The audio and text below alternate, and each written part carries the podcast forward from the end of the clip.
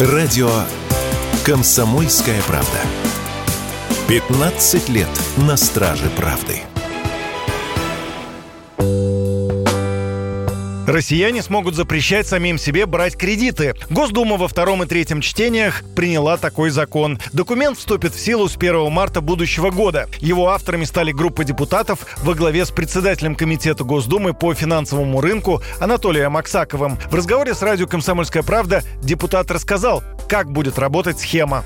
Граждане смогут установить самозапрет на получение кредита. Для этого они должны быть подключены к единому порталу госуслуг, ну, либо использовать многофункциональные центры, которые есть во всех субъектах Федерации страны. Используя вот этот единый портал госуслуг, либо многофункциональные центры, необходимо направить заявление. Заявление поступает в Бюро кредитных историй о том, что они устанавливают самозапрет на получение кредитов.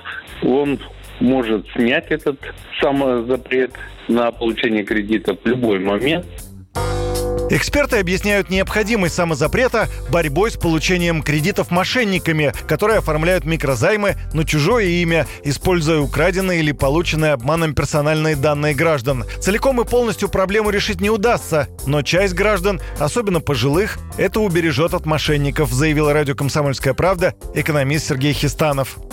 Мошенничество – это очень сложная проблема, решить которую какой-то одной простой мерой невозможно в принципе. Однако для тех граждан, которые выберут для себя самозапрет кредитов, по крайней мере, некоторые типы мошенничества станут невозможными. Поэтому данную инициативу с точки зрения безопасности граждан стоит только приветствовать. Подавляющее большинство россиян, больше 70%, поддержали идею самозапретов на кредиты. Как показал опрос аналитического центра сервиса по поиску работы SuperJob, за год число сторонников такой меры возросло на 10 процентных пунктов. Только 6% граждан выступили против, назвав возможность самозапрета попыткой государства и финансовых организаций переложить ответственность за финансовую безопасность на граждан. Юрий Кораблев, Радио «Комсомольская правда».